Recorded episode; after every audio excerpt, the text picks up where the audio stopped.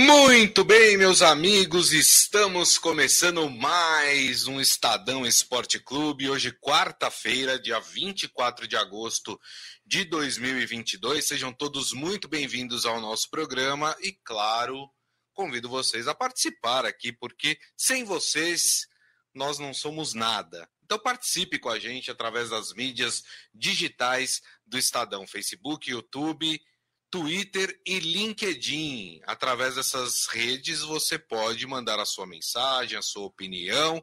E claro, a gente sempre pede que você compartilhe e curta também o programa. Hoje, muito especial, porque temos semifinal de, é, semifinais de Copa do Brasil. Temos Fluminense, Corinthians, São Paulo e Flamengo.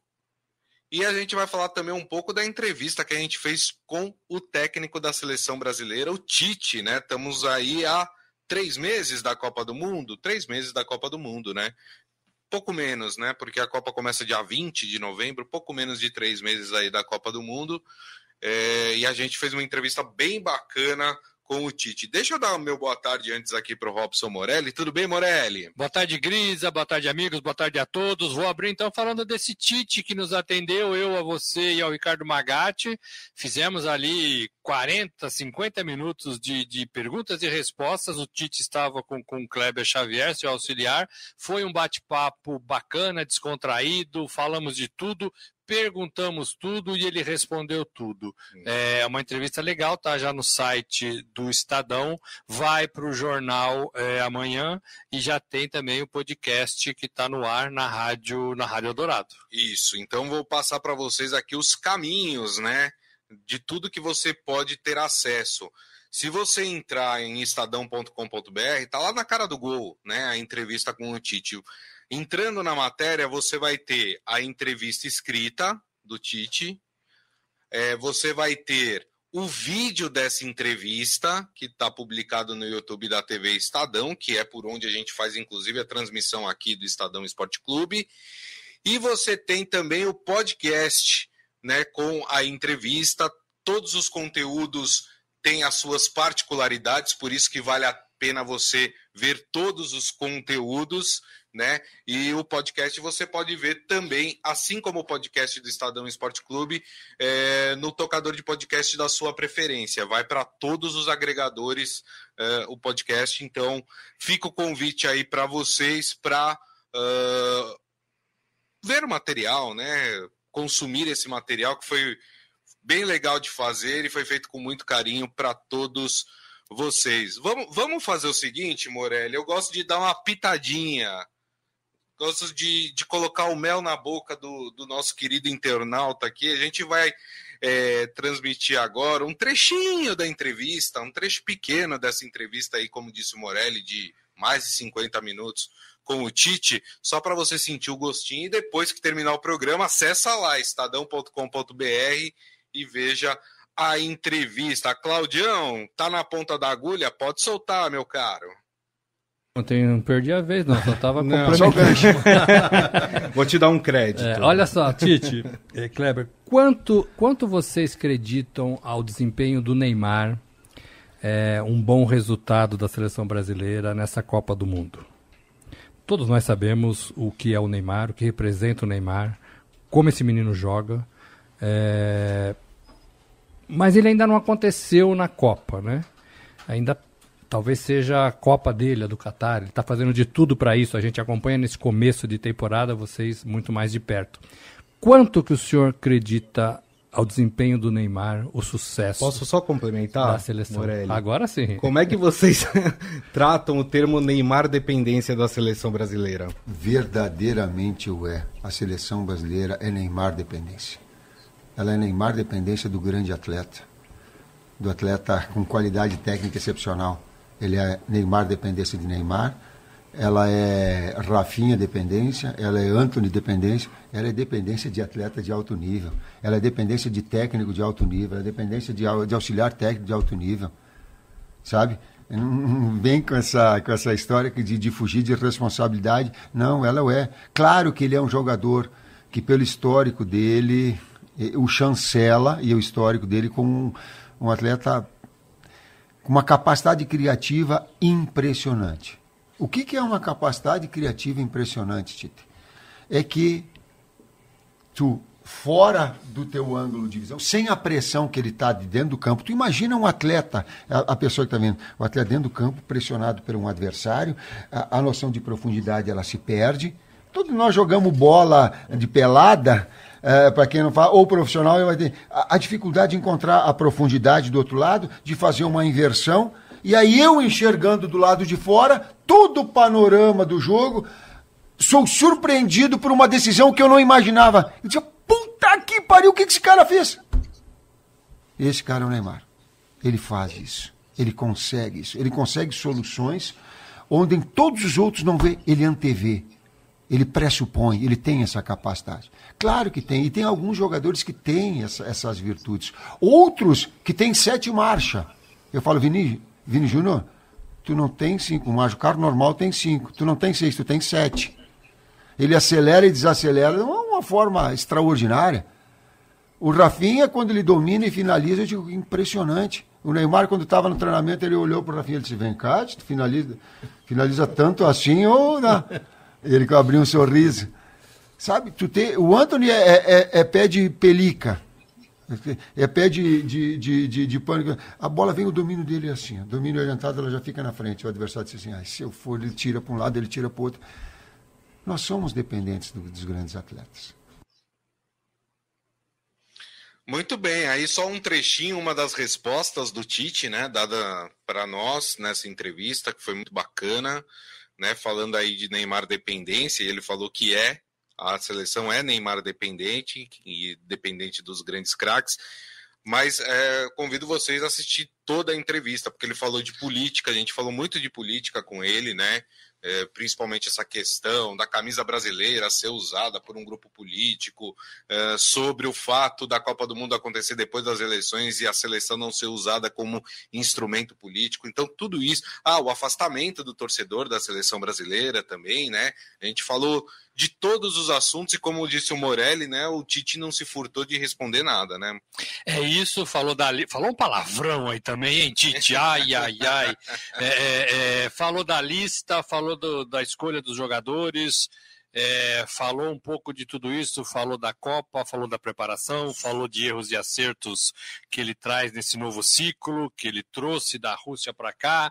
É, o Kleber Xavier, como eu disse, estava do lado dele, um cara também muito inteligente. Tá 21 faz... anos com ele, né? Tá 21 anos, desde o tempo do Grêmio, né? Trabalhou no Corinthians, na seleção.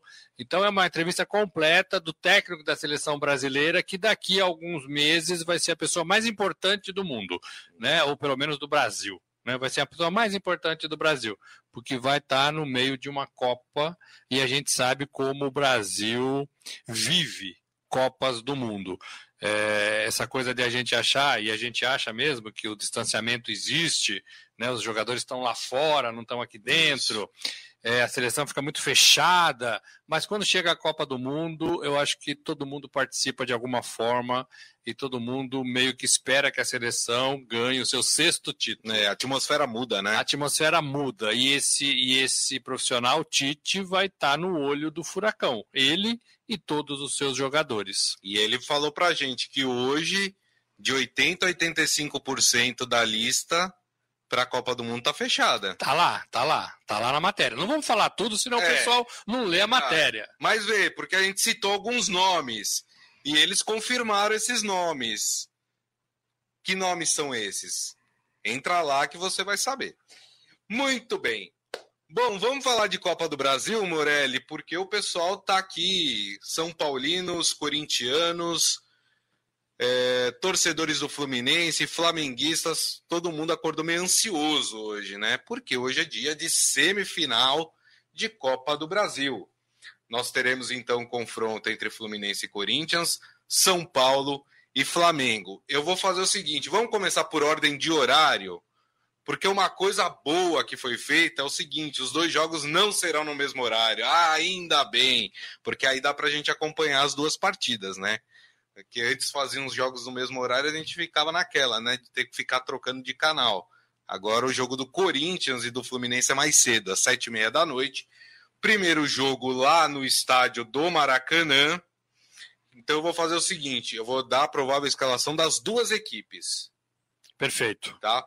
Então, já que o Fluminense é o mandante dessa primeira partida, eu vou começar pelo tricolor carioca, que deve ir a campo com Fábio no gol, Manuel e Nino na zaga, Caio Paulista e Samuel Xavier nas laterais, André, Nonato e Ganso no meio de campo, e na frente, Arias, o Cano, argentino, e o Matheus Martins, esse é o provável time do Fluminense. Agora vamos falar do Corinthians.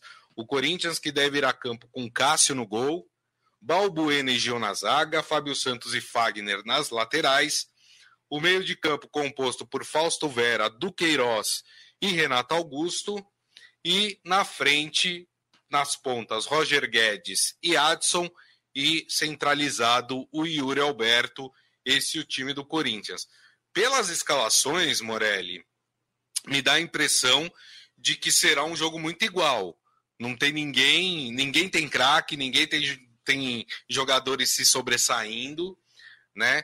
Mas se a gente for avaliar o momento das equipes, o momento do Fluminense é melhor do que o do Corinthians. É, na verdade, assim, a gente tem que descobrir é, é, se o Corinthians teve algum momento interessante, né? Mas a gente não pode menosprezar nem Fluminense porque não tem craque, muito menos o Corinthians aqui de São Paulo, que também não tem esses jogadores excepcionais e tem alguns, mas eles já estão um pouco mais rodados, né? Para mim, o Renato Augusto é um excelente jogador. É, mas ele, mas ele já está um pouquinho é, mais rodado. É, eu, assim, no papel, eu tendo a dizer que o, o Corinthians é até mais forte.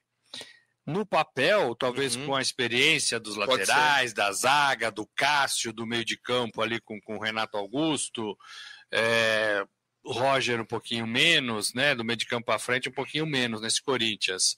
É, e aí o Fluminense ganha né, com Cano, que é um fazedor de gols nato. O Ganso, que a gente tem que tirar o chapéu para o Fernando Diniz, que ele recuperou o ganso. E eu acho que o trabalho de um treinador também é recuperar bons jogadores. O Corinthians não conseguiu recuperar o Luan. O Corinthians se desfez do Luan e agora o Lisca está tentando recuperar o Luan no Santos. É, e, o, e, o, Diniz não. O Diniz ele, ele conversou com o Ganso e ele achou um caminho para o Ganso e o Ganso está sendo importante nessa campanha. É, eu acho que o Fluminense joga com mais facilidade. Se, se tem uma diferença nesses dois times para mim, é a facilidade com que eu vejo o Fluminense jogar. Eu acho que o Corinthians sofre mais, tá. tem mais dificuldades durante a partida. E vejo o Fluminense mais leve, jogando com um pouco mais alegria, que é uma característica também dos clubes do Rio de Janeiro. É, e aí eu vejo o, o, o, Corinthians mais tenso, mais amarrado, é, com mais sofrimento. É, mas não tira o mérito de nenhuma dessas duas equipes que chegaram à semifinal de Copa do Brasil. Semifinal. Então é um passinho para disputar a grande decisão do torneio e colocar para colocar a mão aí em 60 milhões de reais de premiação.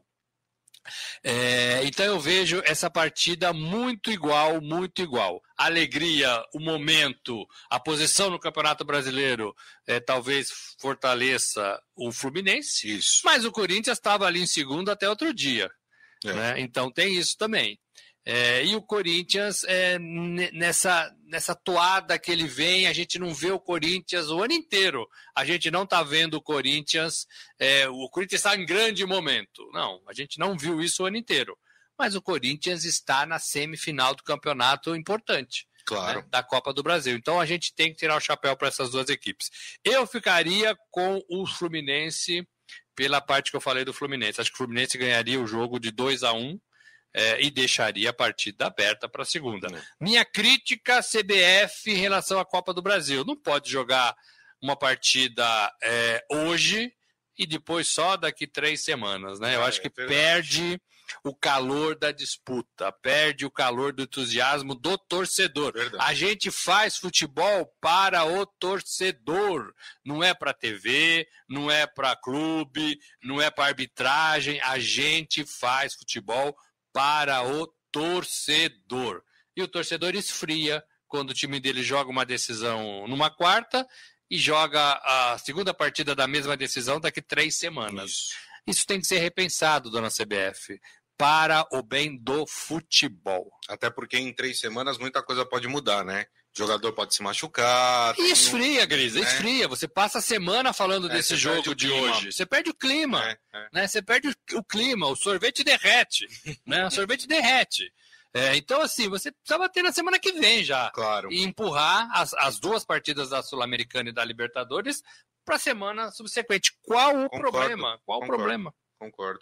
O Adi Armando está falando aqui: se encaixar a marcação do Corinthians contra o Fluminense, a chance de voltar com vitória pode ser grande. Para mim, 1 a 0 para o Corinthians hoje, né? Tá Quem que falou? o Adi Armando. O Armando, 1x0 Corinthians? É, Hum, interessante. Ele acha que se o Corinthians encaixar bem a marcação, segurar aquele ímpeto do time do Fluminense e ali no contra-ataque o Corinthians eh, talvez consiga sair com uma vitória. É, um, é uma forma de Acho que bola pensar. parada é uma bola, é uma bola importante nessa partida Sim, sim. de times iguais. Exato. E o contra-ataque também é uma jogada interessante. O Ricardo Fabrício está falando aqui: Fluminense Corinthians deverá ser um jogo muito interessante. Tecnicamente são parecidos, mas fica aquela impressão que se algum time errar acima da média, pode ser surpreendido e comprometer muito o segundo jogo. Claro, um placar mais elástico, um 2 a 0 para alguém já é um resultado complicado para a segunda partida, né? E fica a lição para o Corinthians do que o Fluminense fez com o Coritiba. Estava ganhando de dois, depois teve ali um período de dificuldade e depois acabou com cinco gols. Exato. Então o Fluminense também não desiste É. do jogo. O Corinthians não pode cansar no segundo tempo, porque o Fluminense pode aprontar. Tem que É. estar ligado 90 O minutos. Fluminense fez isso, né, nas quartas da Copa do Brasil, né?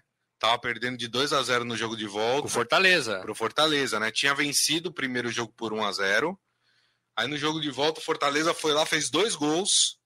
Tava, o Fluminense estava sendo eliminado. E aí o Fluminense consegue o empate. Teve aquele pênalti É, polêmico em teve lances polêmicos, né? Tiveram né? lances mas, polêmicos. co- mas é só para corroborar isso que você está falando, que esse Fluminense do Fernando Diniz é um time que não desiste, né? E vai para cima. É isso. Legal. Muito bem. O Ricardo está perguntando aqui se o Estadão Esporte Clube trará aí jogadores para debater sobre a seleção brasileira. Gente, tem muita novidade pensando em Copa do Mundo. A gente não vai adiantar nada agora, tá tudo em fase de planejamento. Você sabe que é, é- é o- eu vou explicar para vocês o que é complicado. A gente tem dois planejamentos paralelos, mas que a gente participa Dos dois. conjuntamente, dos dois, que é o planejamento das eleições desse ano e o planejamento para a Copa do Mundo. então, mas podem ficar tranquilos que teremos sim novidades, teremos uma cobertura muito legal pensando aí, visando Copa do Mundo. A gente vai ter gente lá, a gente vai ter gente aqui, a gente vai trabalhar de madrugada, só para vocês saberem. A gente vai ter três turnos de trabalho durante a Copa do Mundo, porque a diferença de horário, anota aí, seis horas. É, Né? Então, a gente, os Jogos do Brasil são na parte da manhã até quatro horas da tarde. Isso. Aí acabou tudo. Na primeira fase são dois jogos às quatro da tarde e um jogo às uma e meia da tarde. Isso. Então, assim, duas horas da manhã aqui no horário brasileiro, a seleção brasileira está treinando lá já. Oito horas da manhã lá, o Neymar entrou em campo aqui duas da manhã. Então, nós vamos acompanhar e vamos ter três turnos é, de equipes, né? Acompanhando tudo da Copa do Mundo, com programas, Isso. o Estadão Esporte Clube, lá e aqui. Isso. Né, vocês que acompanham a gente há mais tempo sabem que a gente sempre conecta com alguém nos lugares para onde a gente manda esses repórteres. É, então vai falar com a gente direto do Catar, direto de Turra. A gente tem a ideia também, claro, de trazer personalidades aqui é, que estejam por aqui, né? Porque vai muita gente também para lá, né? A Verdade, gente tem tem, ah, tá, convidados, tô no né? Catar, não posso, né, meu? Então a gente vai ajeitando É isso aí. colunistas, né, para escrever pra gente sobre Copa. Exato. Então vai ter um pacotão aí, gente. É, isso mesmo. Vocês podem aguardar que, claro, que a gente vai fazer uma cobertura bacana aí para vocês em relação à Copa do Mundo. Vocês até podem até existe- sugerir nomes pra gente. Vocês querem falar com Claro. quem sobre Copa do Mundo? Isso. Manda seu, seu, seu, seu- sua opinião, sua sugestão. De repente a gente liga e dá certo. Até porque, viu, Morelli, eu tô com um pressentimento. Eu sou bom de pressentimentos, viu? Eu tô com um pressentimento que o Brasil vai bem nessa Copa do Mundo. Será? Não sei. A eu Copa com- acaba dia 18, o Brasil traz a, o caneco, então, sei lá, dia 20 já vai estar aqui. Vai ser uma festa danada. Véspera de Eu não Natal. sei. Eu, eu tô mais confiante em relação a essa Copa do Catar do que eu tava em relação à Copa da Rússia. Eu Não tô sei. confiante há umas quatro Copas e não Eu- acontece nada. Não sei, eu acho que o. Até pelo papo que a gente teve com o Tite, né, tem um momento que ele fala ali do meia-culpa, dos erros que aconteceram em, na Copa da Rússia, o que ele leva de lição para essa Copa, né? É, eu senti que a, o Brasil, a comissão técnica, eles estão mais. Eles detectaram ali coisas que talvez atrapalharam o trabalho é, há quatro anos e vão tentar melhorar isso. O que eu falei para eles são sete jogos. Sete, sete jogos. Você tem que estar concentrado em sete jogos, é 28 isso. dias. É isso. É tudo ou nada. É, é, assim, sete jogos, tudo ou nada, 28 dias para você festejar depois quatro anos, que é quando vai né, o ciclo da, até a próxima Copa, né? Então você festeja durante quatro anos. É isso. Você falou Fluminense, né? 2 a 1 um. 2 a 1 um. 2 a 1 um é um bom resultado, porque deixa o, o segundo jogo em aberto. Hum... E agora, hein? Eu tô pensando aqui num placar. Eu ia dar um placar, mas o Corinthians ia ficar muito bravo comigo. Dá? Mas eu vou dar. Não fiquem bravos, não atirem pedras, tá? É, Fluminense 3 a 1 Olha! 3x1 liquida, será que não? Não, não é assim. O, o Corinthians perdeu de 2 a 0 do Atlético Goianiense e conseguiu o resultado em casa. Macetou. E o Corinthians joga o segundo jogo em casa. Joga. Então... E vai estar tá com 45 mil pessoas na, na Neoquímica Arena. Exato. Mas eu acho que vai ser 3x1 hoje pro Fluminense. A ver, 7 e meia. 7 e meia esse jogo é mais cedo, jogo no Maracanã. Tá? E agora a gente vai falar do jogo que acontece mais tarde, às nove e meia da noite. Jogo que acontece no Morumbi, no estádio do Morumbi, São Paulo e Flamengo, né? É, é o jogo da TV, inclusive, né? Da TV aberta, né? Que a TV fechada vai passar o jogo do Corinthians e do, do Fluminense. Vamos às prováveis escalações aqui das duas equipes para a gente já analisar essa partida. O São Paulo deve ir a campo com Jandrei no gol, Léo, Diego Costa e Rafinha na zaga. Nossa, que zaga diferente essa, né? Não sei se tem algum problema aqui, mas eu achei que havia um Miranda, mas enfim. É, Léo, Diego Costa e Rafinha. No meio de campo, Pablo Maia, Rodrigo Nestor e Igor Gomes. É o meio de campo que ele vem jogando normalmente. Nas laterais, Reinaldo e Igor Vinícius. É, eu achei estranho porque o Rafinha vai fazer vezes de terceiro zagueiro aqui, né? Por é, mas uma saída, uma saída pela, pela, pela, pela lateral. Isso. E na frente, os dois atacantes que vem jogando, Caleri e Luciano. Esse o provável time do São Paulo. Agora vamos ao time do Flamengo. O Flamengo que deve vir a campo com Santos no gol, Léo Pereira e Davi Luiz na zaga, Felipe Luiz e Rodinei nas laterais. O meio de campo terá Thiago Maia, é, o João Gomes, Everton Ribeiro e Arrascaeta. E na frente, Gabriel e Pedro. Esse o provável time do Flamengo. Diferente do que nós falamos do primeiro jogo, Morelli, esse jogo existe um favoritismo. Não dá para a gente simplesmente dizer, não, partido igual. São duas grandes camisas e vão ser sempre, né? Mas como time, o Flamengo é mais time que o São Paulo hoje, né? É, tecnicamente, ninguém tem é, como se equiparar ao Flamengo no futebol brasileiro tecnicamente ninguém tem. É, em outras condições, raça, determinação, vontade, tudo isso pode dar jogo, pode dar até empate, né? Agora, tecnicamente, não dá. Esse meio de campo é, do Flamengo, do meio de campo para frente, só tem craque, né? Só tem craque. Até esse João Gomes que chegou agora, que é um menino ainda, ele é muito bom jogador, muito bom jogador. E chega com facilidade ao ataque. Os outros a gente não precisa nem falar, né? Gabigol, é, é, Pedro, Rascaeta, Everton, esses caras jogam com muita facilidade. Então essa defesa do São Paulo vai ter que se desdobrar, por isso que o Rogério colocou três jogadores e o Rafinha vai ajudar nesse setor. O Miranda está suspenso, tá? Eu, eu ia falar Miranda, isso, Miranda isso. Tá Ele foi expulso é. contra o América Mineiro. O...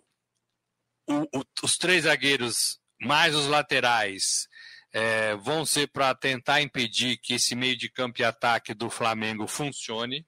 Eu acho que vai ser um jogo muito embolado até o Flamengo descobrir os seus caminhos, como tem acontecido. O Flamengo fez isso também com o Corinthians.